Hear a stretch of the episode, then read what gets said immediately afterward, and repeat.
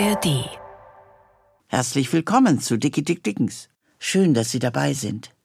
Oh, Bimbam, es hat gepocht. Der bei uns etwas überstrapazierte Familienspruch wurde mit Dicky Dick Dickens in die Welt gesendet und war bald in aller Munde. Erst Ende der 70er Jahre sorgte Didi Hallervorden mit seinem lautmalerischen Türglocken Palim Palim für Ablösung. Hören Sie nun, wer bei wem anklopft und warum das nicht immer erfreulich ist. Seien Sie gespannt.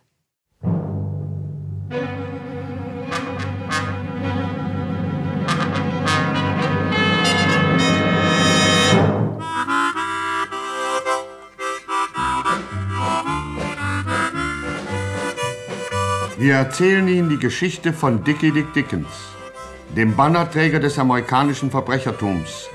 Dickie Dick Dickens, dem zornigen jungen Mann der 20er Jahre.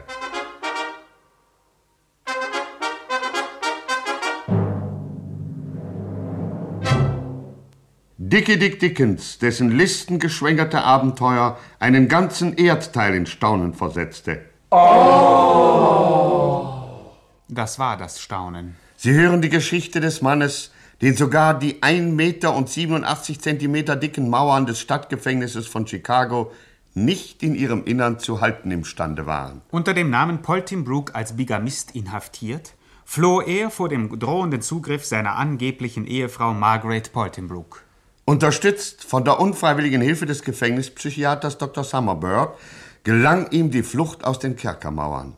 Eine Tat, zu der sowohl Klugheit und Ausdauer als auch Nerven gehörten. Doch Nerven, das wissen wir, hatte Dickie Dick Dickens. Seine nahezu übernatürliche Nervenkraft war es bekanntlich ja auch, die seinen Namen um die weite Welt getragen hat. Nicht umsonst nennt eines der größten pharmazeutischen Werke seinen Beruhigungstrank Dickie Dick Dickens Tonikum. Didididito. Ruhe sanft mit dem berühmten, vieltausendfach bewährten, allseitig empfohlenen Dickie Dick Dickens Tonikum. Didididito. Dreimal täglich einen Teelöffel vor den Mahlzeiten. Auch als Pflanzenschutzmittel verwendbar. Tja, die Nerven. Wenn wir auch heute im Zeitalter des Düsenantriebs und des Elektrorasierers allzumal über starke Nervenkraft verfügen müssen, so waren es in jenen Tagen, wie hervorragende Kenner der Epoche immer wieder bestätigen, vorzugsweise die Bürger des schönen Chicago, die ihre Nerven strapazierfähig halten mussten. Denn hier war, wie eine sprichwörtliche Redewendung aus dem Spanischen besagt, der Teufel los. Über dieses ins Essentielle hineinragende Thema unterhielten sich seinerzeit auch der Bezirksstaatsanwalt von Chicago mit dem neu ernannten Chefkommissar Lionel Mackenzie. Es ist ein hartes Stück Arbeit, das vor Ihnen liegt, mein lieber Mackenzie. In Chicago ist der Teufel los.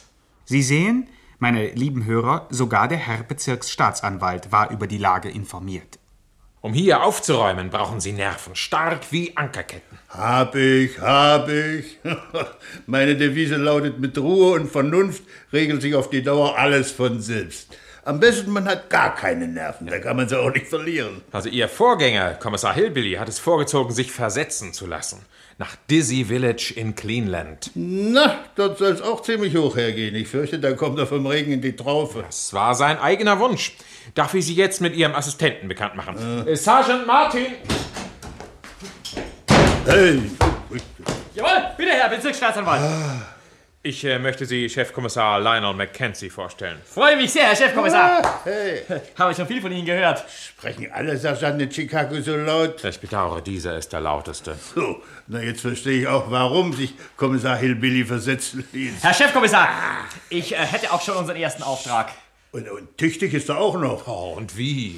Der Direktor des Stadtgefängnisses telefoniert seit einer Stunde wie wild hinter Ihnen her. Ich weiß, ich weiß, ich weiß, ich. Ich habe vorhin selbst mit ihm gesprochen und ihm gesagt, dass ich nicht zu Hause bin. Was will er denn noch? Er möchte sich mit Ihnen unterhalten, denke ich. Es handelt sich um einen dringenden Fall. Einer seiner Häftlinge ist ausgebrochen. Was schon wieder? Ist ja furchtbar. Na, na, na, na, wenn schon. Dann spart er das Verpflegungsgeld. Zwei Dollar pro Tag. Macht im Jahr 720 Dollar. Der Häftling sollte nur ein halbes Jahr sitzen. So, na, da lohnt sich das vielleicht nicht. Also, wenn ich Ihnen einen Rat geben darf, lieber Mackenzie, besuchen Sie den Gefängnisdirektor. Er hat einen ausgezeichneten Rotwein. So? Na, das muss einem doch gesagt werden. Also, dann wollen wir uns mal beeilen, Martin. ne? Jawohl, Herr Kommissar!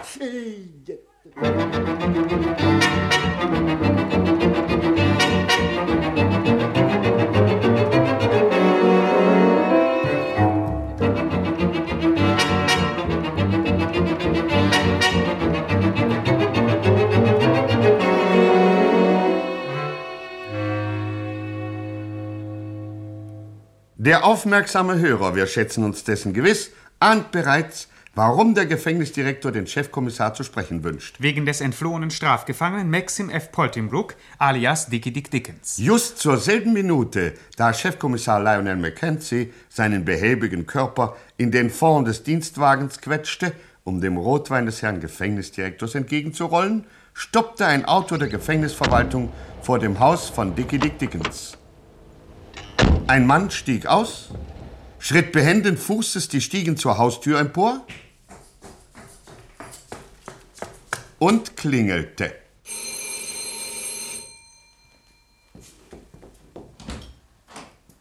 Oh, oh, Dick. Ja, Tag Effi, mein Schatz, da bin ich. So was du. Oh, hallo, Oberkreckel. Bonko. Ja? Kommt her. Dick ist wieder da. Ja, siehst du, Effi, was habe ich gesagt? Unser Dick schafft alles. Oh. Da, mein Jungchen. Ja, Tag, Oberkreckel. Ja, der Herr Dickens aus dem Kerker befreit hat noch keinen gereut. Ich hoffe, Sie sind wenigstens vorwärts aus dem Gefängnistor getreten. Vorwärts? Moment mal, ich glaube, ich habe dem Doktor die Tür aufgemacht und ich bin selber bin rückwärts gegangen. Um Himmels Willen, wenn man rückwärts aus einem Haus tritt, kehrt man dorthin zurück. Und zwar innerhalb einer Frist von drei Jahren, drei Monaten, drei Wochen und drei Tagen. Lass uns doch mit deinem Blödsinn in Ruhe, Bonko, zum Teufel auch. Sein Aberglaube wird von Tag zu Tag schlimmer. Lass dich nicht wirr machen, Jungchen. Hauptsache, du bist da. Ein wunderschönes Auto hast du mitgebracht. Ja, ja, das gehört der Gefängnisverwaltung. Sieh mal an, von unseren Steuergroschen kauft man solche Hm, Autos. Deswegen habe ich es ja mitgenommen. Ach, Bonke, tu mir einen Gefallen. Ja, gerne. Hier ist der Autoschlüssel. Fahr den Wagen in die Garage. Ich Ja. möchte nicht, dass man ihn vor unserem Haus entdeckt. Dann bekämen Mhm. wir zu schnell Besuch von der Polizei. Und, äh, Opa Keckel, du rufst äh, Mr. Sträubenguss an und bittest ihn sofort hierher zu kommen. Wir müssen beschließen, was jetzt zu tun ist. Ja, aber mein Jungchen, du setz dich erst mal. Und erzähle, was du erlebt hast. Wir zerspringen vor Neugier. Oh, da haben wir dir richtig ordentlich die Daumen gehalten. Ach, und ich habe letzte Nacht die Fenster geputzt. Sie wissen ja, das Glücke deinen Freunden lacht, putzt Fenster du um Mitternacht. Quatsch. Kein Quatsch. Aber erzählen Sie doch, Meister, wie sind Sie aus dem Kasten herausgekommen? das war ganz einfach im Prinzip. Heutzutage hat's doch kein Verbrecher so leicht wie der psychisch Anormale, nicht? Und wenn du deinen Bruder umbringst, wird niemand dabei was finden, wenn sich rechtzeitig ein psychiatrischer Gutachter einstellt, der verkündet, dass du, sagen wir mal, aufgrund einer verlorenen Tischtennispartie einen manischen Bruderkomplex hast. Man bescheinigt dir einen leichten Dachschaden und entlässt dich mit den besten Wünschen. Dass du deinen zweiten Bruder vielleicht auch noch umbringst, erscheint, äh, so meint man, höchst unwahrscheinlich, da du mit ihm ja nie Tischtennis gespielt hast. Aber du hast recht, mein Jungchen, so ist es. Ja, eben, eben. Und deswegen habe ich den Gefängnisleuten auch den psychisch Anormalen vorgespielt und schon entdeckte Dr. Summerbird in mir ein lohnendes Studienobjekt. Er lud mich zu einer Autofahrt ein. Das hatte ich so arrangiert, wisst ihr? Sehr geschickt. Und Ja. während der Fahrt haben Sie ihn... Nein, äh, nein, nein, nein, der lebt noch. So einfach ging's nicht. Aber das Ende vom Lied war, dass die Polizei von Wilderbitch Mr. Summerbird verhaftet hat. Großartig, Ja, weil, weil er sich nicht ausweisen konnte. Ja, und, und du? Ja, ich konnte mich ausweisen. Mit seinen Papieren, die ich vorsorglich geklaut hatte. Oh, Dick, du bist groß. Da kommt endlich mal die Richtigen in den Bau. Ja, ja, ja, na, lach nicht zu früh, Opa Kreckel. Ich fürchte, das Vergnügen ist nicht von langer Dauer. Der Irrtum muss sich bald herausstellen. Wir müssen also schnell handeln, sonst wird uns die Suppe versalzen. Mit dieser Befürchtung hatte Dickie Dick Dickens, wie schon so oft in seinem Leben, recht. Nicht nur, dass Chefkommissar Lionel Mackenzie auf dem Weg zum Gefängnis war, nein, auch an anderer Stelle rumorte die Macht des Schicksals unheilvoll. Die unserem Freund Dickens angeblich zugetraute Margaret Pottingbrook Genannt Captain Maggie, einziger weiblicher Walfangkapitän der Welt. war zwei Tage früher als vorgesehen aus New York zurückgekehrt. Kreuzpotz, Wolkenbruch, Kautabak und Pflaumenmus. Mit diesem zarten Fluch auf den Lippen betrat die rüstige Dame das Büro der ehrenamtlichen Vorsitzenden der Chicagoer Frauenverbände, Mrs. Edwina Shrewshaber. Da werden ja die Wasserratten in der Pfanne verrückt. Aber meine liebe, beste Mrs. Poltingbrook, warum so echauffiert? Will mich echauffieren, habe Gründe. Aber, aber, aber, was tun Sie überhaupt in Chicago? Ich denke, Sie sind in New York bei Ihrer Reederei. Ach, sprechen Sie mir nicht von meiner Reederei. Diese Lumpen, diese Lumpeslumpen. Sie haben mich entlassen. Entlassen? Hm. Weil ich vom vorgeschriebenen Kurs abgewichen bin, anstatt deren lausige, stinkende Wale zu fangen. Aber sowas. Potzblitz, als ob das ein Grund wäre, einen alten, verdienten Seemann auf die Straße zu setzen. Aber meine Gute, trösten Sie sich. Was soll Ihnen Ihr Beruf, wenn Sie Ihren Lebensinhalt gewonnen haben? In zwei Tagen wird Ihr Mann aus der Haft entlassen und ein neues Leben beginnt an seiner Seite. Ein Dreck beginnt, aber kein neues Leben. Was? Ich komme eben vom Gefängnis. Wissen Sie, was mir der Esel von einem Direktor sagte? Na? Mein Ehemann, Maxim F. Poltingbrook, ist heute Morgen in aller Stille ausgebrochen. Ach du meine Güte. Ja. Wahrscheinlich will er sich vor der Ehe drücken, der Halunke. Will sein Luderleben weiterführen mit der anderen Frau. Oh, das glaube ich nicht. Ich habe ja selbst mit ihr gesprochen. Effi heißt sie und hat ein sanftes Wesen. Sie kennen die Frauen nicht. Frauen sind falsch. Ich weiß das. Bin selbst eine. Aber, aber, aber. Wenn dieses Weib doch fünf Hälse hätte, dann machte das Erdrosseln mehr Spaß. Aber das muss doch nicht sein. Aber was sagten Sie da, Schrußhaberchen? Sie haben mit ihr gesprochen? Aber gewiss doch. Wo? Nun, in ihrem Heim. Sie wissen also, wo sie wohnt? Sonst hätte ich sie schwerlich besuchen können. Na, worauf warten wir? Äußerste Kraft voraus. Und ich sage Ihnen, wenn er bei ihr ist, breche ich ihm beiden das Genick. Und wenn nicht, begnüge ich mich mit ihr. Ach, nicht so schnell, nicht so schnell.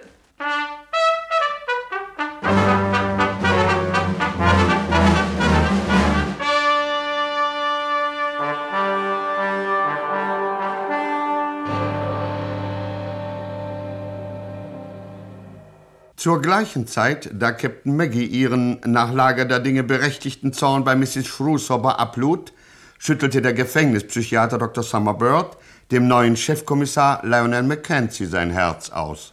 Stellen Sie sich bloß diese Frechheit vor, Herr Chefkommissar.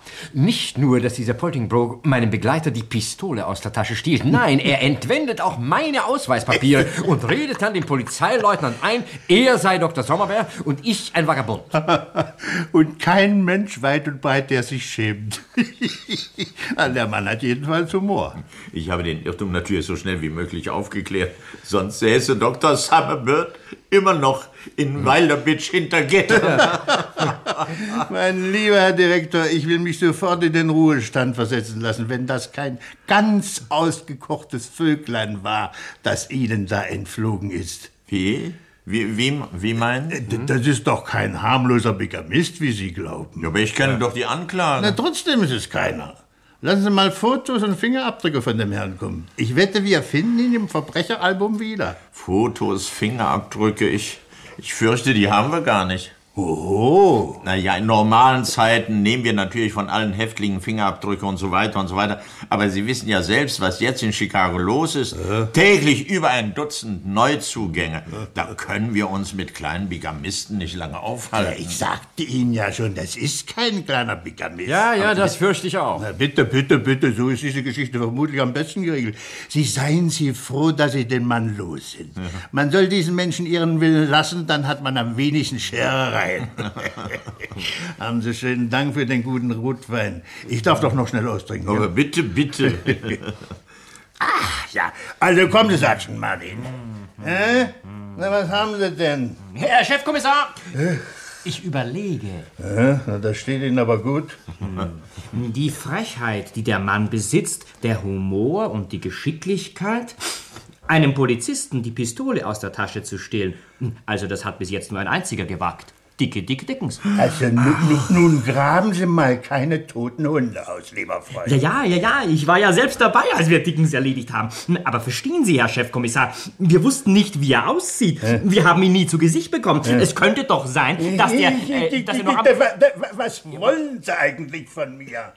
Die hantieren hier mit Vermutungen herum. Wollen Sie mir ohne zur Arbeit machen? Dicke Dick Dickens gibt's nicht mehr und damit basta. Also, Wiedersehen, Herr Doktor. Wiedersehen, Wiedersehen. der- der- Auf Wiedersehen, auf Wiedersehen. Auf, ah, ah, da, da, da fällt mir noch was ein, Herr Chefkommissar. Ach, ja, bitte. Poltingbrook hat mir mal ein Geständnis abgelegt. Ich habe ihm damals nicht geglaubt, habe ihn für verrückt gehalten. Ja, da haben Sie sich täuschen lassen. Poltingbroke war nicht geistesgestört. Er hat nur simuliert. Welches Geständnis war das denn? Er sagte, er wäre gar nicht Poltingbrook, Nein? sondern Dickie Dick Dickens. Na, da können wir uns ja gratulieren. Och, sagte Martin, was haben Sie uns da eingebaut? Herr Chefkommissar. Jetzt bleibt uns gar nichts anderes mehr übrig, als der Sache nachzugehen. Haben Sie zufällig die Adresse von diesem Poldingbrook? Ja, die müsste sich in den Akten finden. Na fein. Na, also, dann machen wir mal ein bisschen Alarm, ja, sagte Martin. Alarm? Aber ja, mit dem größten Vergnügen. Alarm! Alarm!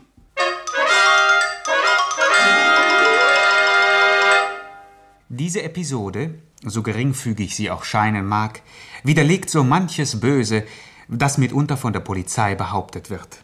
So erlebten wir doch mit eigenem Ohr, dass Polizisten aus gegebenen Fakten durchaus richtige Schlüsse zu ziehen vermögen. Was beweist, dass Beamte, wenn es auch meist widerwillig geschieht, sehr wohl zu denken imstande sind.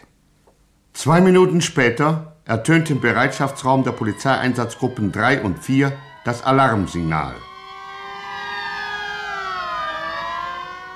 50 Beamte ließen erstaunt ihre Spielkarten und Butterbrote sinken und folgten dann dem Kommando des Einsatzgruppenleiters. Alarm! An die Waffen!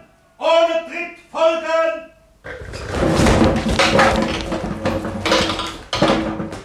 Zur gleichen Minute klingelte bei Dickie Dick Dickens die Haustürglocke.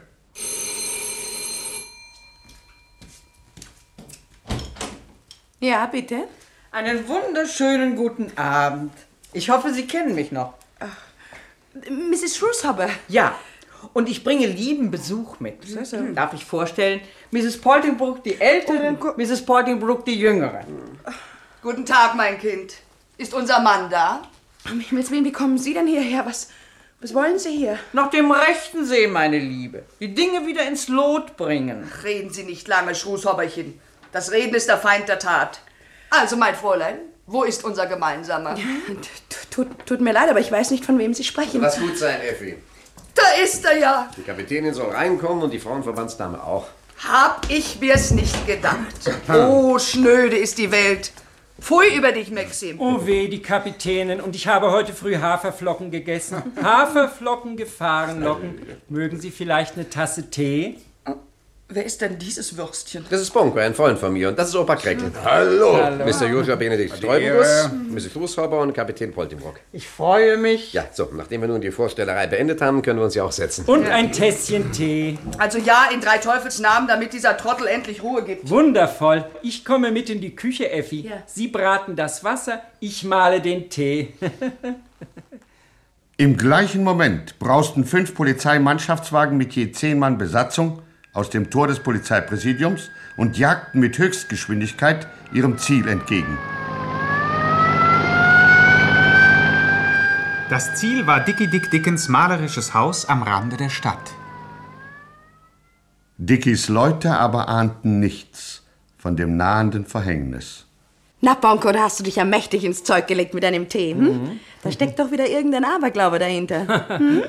Hat es was zu bedeuten, wenn man Tee trinkt? Ach, das nicht, nein, aber es hat etwas zu bedeuten, wenn man Tee trinkt, der mit Strychnin gewürzt ist.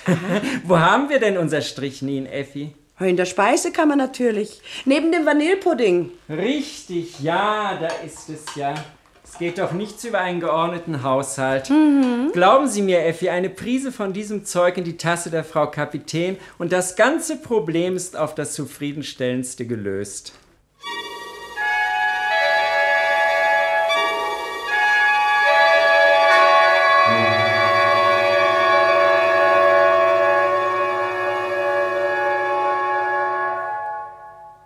Während sich die Wagenkolonne der Polizei die South Michigan Avenue entlang rasend dem John G. Shit Aquarium näherte, versuchte Dickie Dick Dickens seiner gewichtigen Besucherin zu erklären, dass er nichts mit ihrem Ehemann Maxim F. Poltingbroke gemeinsam habe, es sei denn seine Personalpapiere.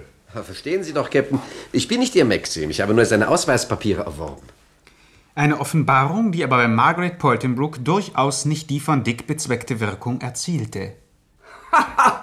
Das ist aber wieder typisch für dich, Maxim. Jetzt leugnest du sogar, du selbst zu sein. Aber ich bin- Bloß weil du zu feige bist, mich glücklich zu machen. Ja, ja. Nein, nein, nein, mein Kleiner, so billig kommst du mir nicht davon. Sind ja faule Ausreden. Hier ist der Tee. Bitte schön, gnädige Frau Captain Wohlbekommens.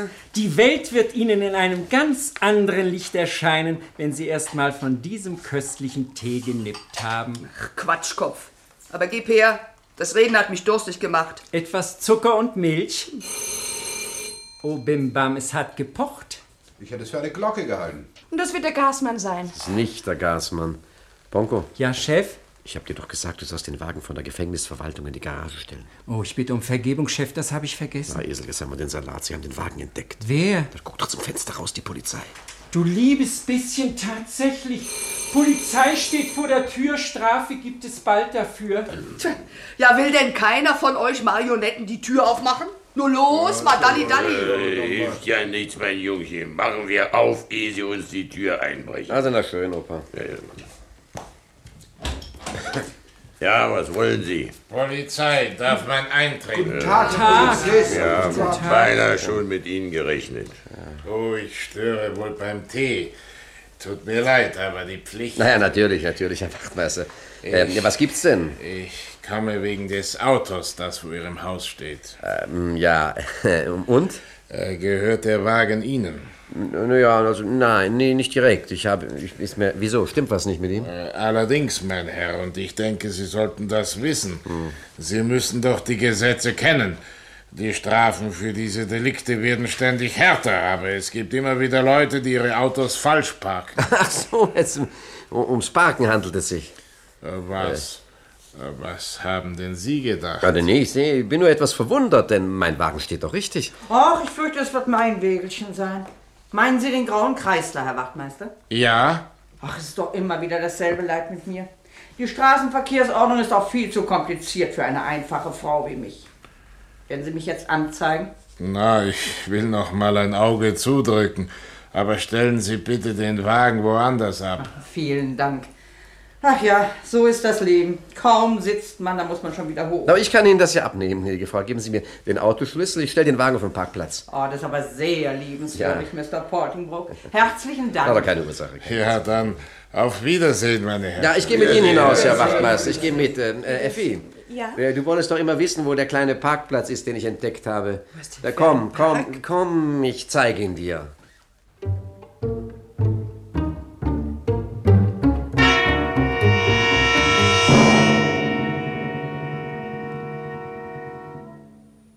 Während Dick, Effi und der Wachtmeister das Haus verließen, war die Wagenkolonne der Polizei nur noch wenige Kilometer entfernt. Genau genommen 2335 Meter und 16 Zentimeter.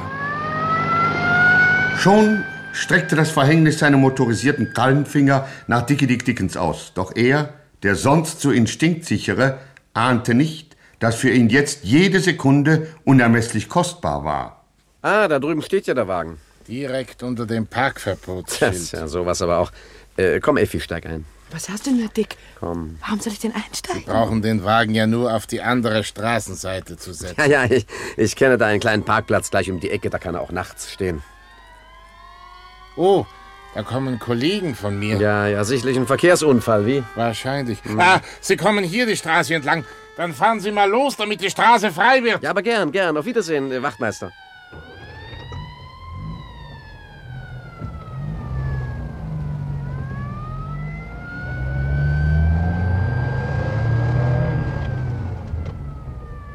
Aber Sie lassen Ihren Tee ja kalt werden, liebe Frau Kapitänin. Mögen Sie ihn nicht? Zu wenig Zucker? Was soll mir Zucker? Haben Sie denn keine Zitrone? Zitrone! Oh, das hätten Sie doch gleich sagen können, dann wären Sie jetzt schon. Habe ich da nicht eben Polizeiautos gehört? Oh, die sind wohl vorbeigefahren. Sie waren nicht vorbeigefahren. Sie standen vor der Tür. Chefkommissar Lionel Mackenzie mit einem Aufgebot von 50 Polizisten. Sie umzingelten das Haus, hielten es von der Umwelt so hermetisch abgeschlossen, dass es Dickie Dick Dickens, selbst wenn er es gewollt hätte, nicht gelungen wäre, in sein Heim zurückzukehren. Wie groß aber war des Chefkommissars Enttäuschung, als er feststellen musste, dass der Vogel Dickie Dick Dickens wieder einmal direkt vor der Nase der Polizei davongeflogen war. Aber er hatte immerhin ein rundes halbes Dutzend Menschen, an denen er sich schadlos halten konnte. Aha! Die Freunde von Dicky Dick Dickens. Na schön. Der Einfachheit halber werden wir sie alle verhaften. Ja, Moment, Herr, Herr, Herr Polizei. äh, Ich, ich bin ehrlicher Brillantenhändler. Also, ich habe meine Führungszeugnisse bei mir. Darauf komme ich in drei Wochen zurück. Ja, was wollen Sie denn von mir? Ich bin doch gar nicht von hier. Ist ja noch schlimmer. Ich bin doch ganz bestimmt ein harmloser. Da nehme ich Sie ja mit. Also ich muss doch stark bitten. Es ist durch und durch ungehörig, mir Ja. eine Freundschaft mit einem Verbrecher zuzumuten. Na, Sie hätten nur allen Anlass, still zu sein, Mrs. Schrushopper. Haben Sie Mr. Dickens nicht dauernd im Gefängnis besucht? Hm? wahr? Na, haben Sie sich nicht beim Gefängnisdirektor für seine Freilassung eingesetzt? Ja, Freilassung. Schon, aber- Ist es nicht Ihr Auto, mit dem er Sie jetzt wieder aus dem Staub gemacht hat? Was? Na, nun sehen Sie. Mrs. Schrushopper, ich verhafte Sie wegen Mithilfe zur Flucht eines Häftlings aus der Strafanstalt von Chicago sowie wissentlicher irreführender Gefängnisverwaltung. Ich gehe denn Die schon. anderen Herrschaften werden wegen dringenden Verdachtes des gleichen Tatbestandes vorläufig festgenommen. Was? Los, vorle Leute, Handschellen abführen. Ich habe keine Handschellen und gehe auch nicht. und Wolkenbruch. Eine idiotische Stadt ist diese Chicago. Man kommt nicht einmal dazu, in Ruhe eine Tasse Tee zu trinken. Tch.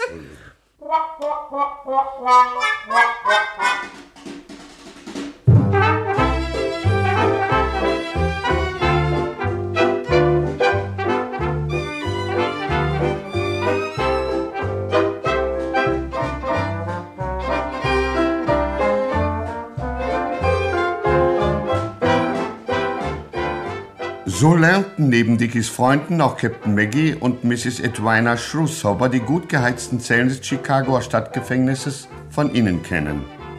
In seinen Memoiren, die Dickie Dick Dickens 13 Jahre später im Zuchthaus Sing Sing geschrieben hat und die in 14 Fremdsprachen übersetzt worden sind, bezeichnet er die Verhaftung von Mrs. Edwina Shrewshober als einen zu Herzen gehenden Beweis polizeilicher Unbestechlichkeit. Wenn alle Polizisten, so schreibt er, so pflichtgetreu und diensteifrig handelten, gäbe es bald kaum mehr ehrliche Menschen mehr auf unserer Welt. Damit, meine Damen und Herren, endet das vierte Abenteuer von Dickie Dick Dickens nach seiner Inhaftierung. Er stand nun allein, völlig allein, von der hartherzigen Polizei seiner Freunde und Mitarbeiter beraubt. Nur seine treu ergebene Braut und Frau Effi Marconi zur Seite. Was wird er tun? Dürfen wir darauf hoffen, dass er seine Lieben aus der Staatsgewalt befreit? Versäumen Sie nicht, das nächste Mal Ihr Radio anzustellen. Hören Sie mehr über das aufsehenerregende, sensationelle, atemberaubende Leben des gefährlichsten Mannes von Chicago. Dickie Dick Dickens